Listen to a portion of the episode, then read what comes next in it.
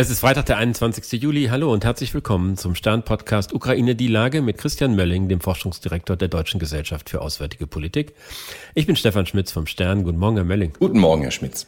Seit der vergangenen Nacht äh, betrachtet Russland alle Schiffe, die ukrainische Häfen anlaufen wollen, als potenzielle Träger von Militärgütern. Und das heißt natürlich auch irgendwie als legitime Ziele in dem Krieg gegen die Ukraine.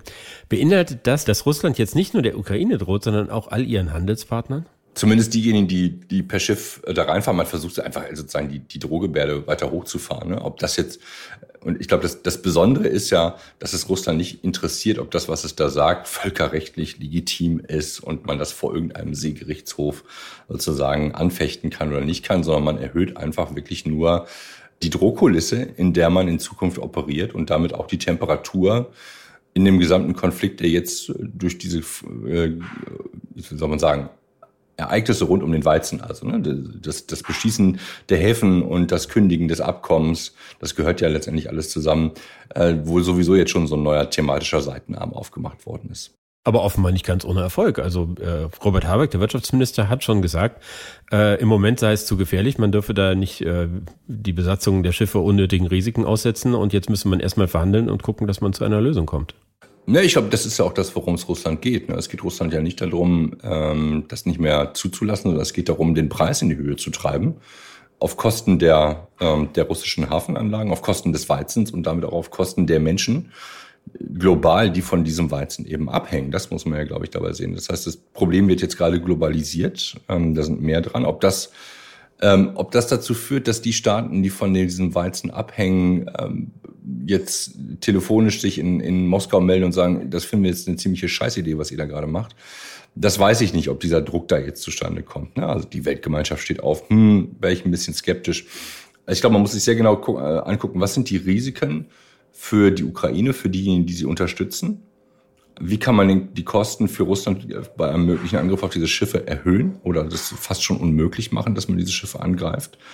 Und da wäre ich sozusagen noch nicht so sportlich unterwegs zu sagen, das wäre jetzt zu gefährlich und man müsste jetzt verhandeln. Ähm, das ist etwas erstaunlich, das, das so zu hören. Ähm, aber vielleicht äh, ist die nachrichtendienstliche Lage im, am Kabinettstisch besser ähm, als die Quellen, die wir haben. Also es ist ja so, dass der, der Sprecher des amerikanischen Sicherheitsrates schon öffentlich gesagt hat, dass Russland wohl dabei ist, äh, weitere Minen zu verlegen und den Zugang zu den ukrainischen Häfen äh, zu erschweren oder unmöglich und gefährlich zu machen.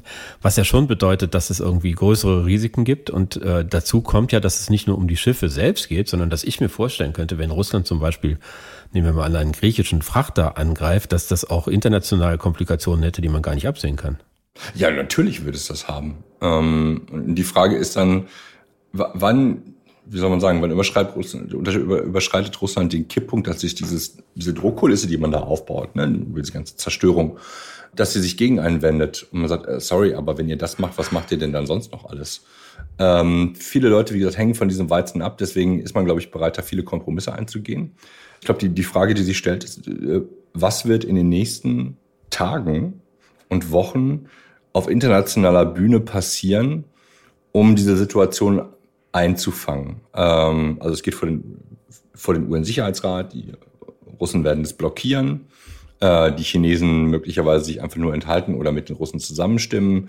Gleichzeitig ist dann die Frage, okay, wie kommt denn dann der Weizen da raus? Vor dem Hintergrund, dass auch China äh, ein direktes und ein sehr direktes, unmittelbares Interesse an diesem Weizen hat und einen Teil dieses Weizens eigentlich kaufen wollte. Ähm, also das wird schon, das wird schon eine ziemliche Dilemmasituation, aber es ist möglicherweise genau das, wo Russland hin wollte mit, wie gesagt, der, ähm, dem Aufkündigen des, des, ähm, des Abkommens. Denn das stand, wenn wir jetzt uns mal zurückerinnern, in den letzten Monaten, das ganze letzte Jahr, immer wieder im Raum, irgendwann das Hunger als Waffe eingesetzt wird. Und die Frage ist, gehört auch möglicherweise die Zerstörung des Staudamms und damit die Zerstörung der, der zukünftigen Ernten, zumindest eines Teils der zukünftigen Ernten, so muss man sagen, ähm, gehört das mit dazu. Das heißt, was jetzt zu erwarten ist, ist, dass wir eine Phase haben, wo über die Fortsetzung dieser Lieferungen, die im Grunde jeder haben will und wo jetzt ein Preis ausgehandelt werden muss, geredet wird. Und gleichzeitig werden beide Seiten ihre Drohkulissen verstärken. Die Ukrainer drohen ja auch, dass sie Schiffe angreifen könnten, die russische Häfen anlaufen. Es werden Minen verlegt, es können komische Dinge passieren. Und äh, die Aufgabe der internationalen Gemeinschaft ist dann, das irgendwie so einzuhegen, dass es nicht außer Kontrolle gerät.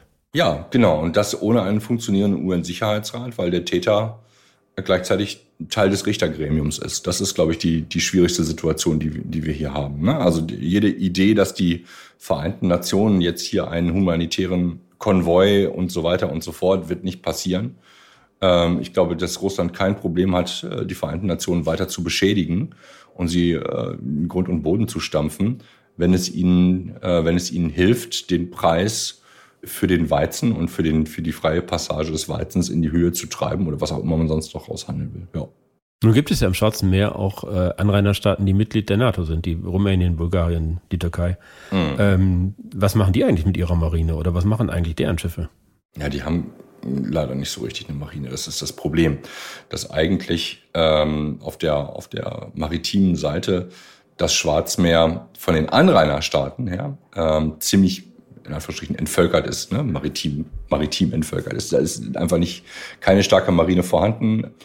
Deswegen hatte man in den vergangenen Jahren immer wieder überlegt, ob man diese Marine wieder hochfahren kann mit U-Booten und mit, mit kleineren Schiffen und so, die, die sozusagen überlassen werden oder verkauft werden an Bulgarien und Rumänien. Man kann sich überlegen, ob die Tatsache, dass sie Anrainerstaaten sind, das ist eine direkte Seegrenze zwischen der Ukraine und Rumänien gibt, ähm, dass man sozusagen sagt, naja, okay, hier ist im Prinzip eine, ähm, wenn es die Ukraine schafft, bis in den, äh, bis in die rumänischen Gewässer zu kommen, dann gibt es zumindest eine, eine seerechtlich sichere Passage durch NATO-Gewässer, ne, also Rumänien, Bulgarien, dann ist man schon, sozusagen, wenn man die, die Westroute fährt, dann ist man ähm, in der Türkei. Das wird trotzdem wahrscheinlich nicht funktionieren, wenn man das nicht, nicht sichert. Und ich habe zurzeit keine Vorstellung, wie schwierig es ist oder wie, wie weit Russland diesen, äh, den ukrainischen Teil quasi vor Odessa vermint hat. Das kann ich zurzeit nicht sagen, das weiß ich nicht.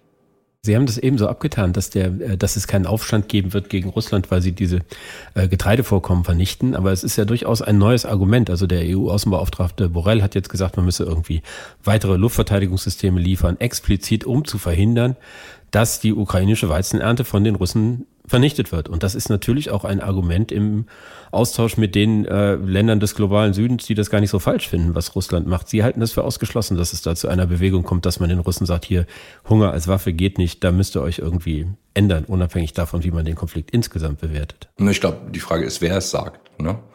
Ähm, also, wenn Herr Borrell das sagt, ähm, äh, dann macht das, glaube ich, noch nicht so einen großen Unterschied. Aber wenn er in dem Arsenal der Europäischen Union äh, die super duper Luftabwehr findet, ähm, dann werden wir ihm sicherlich alle ähm, zurufen, dass er das ganz toll gemacht hat.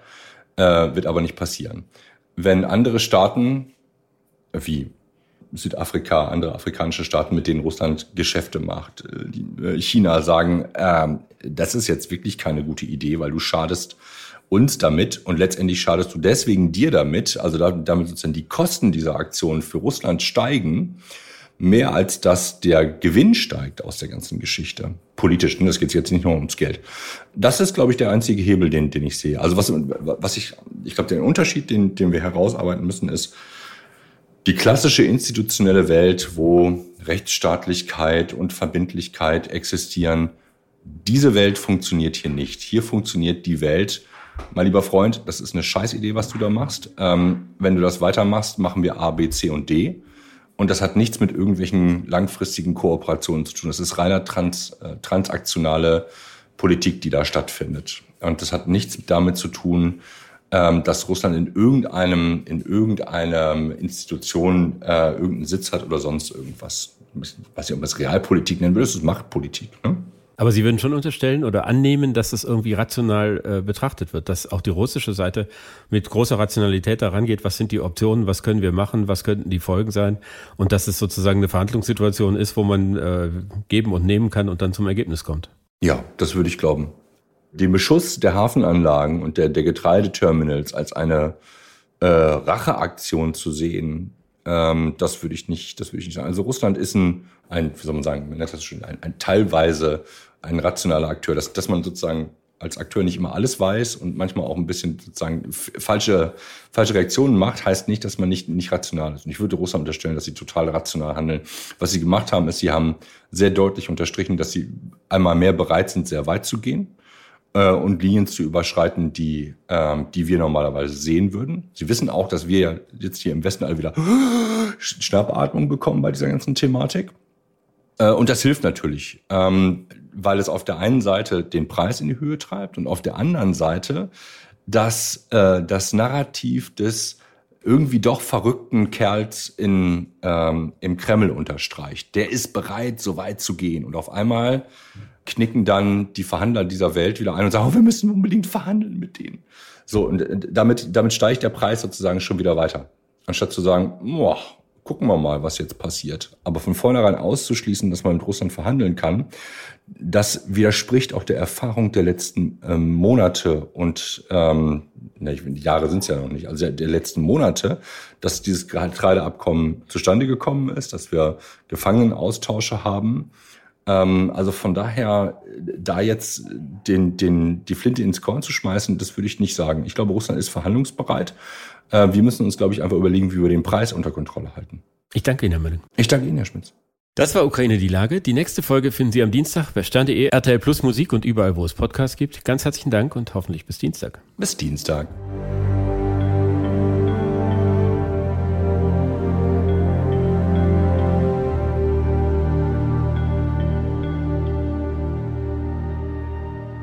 Dieser Podcast ist eine Produktion der Audio Alliance.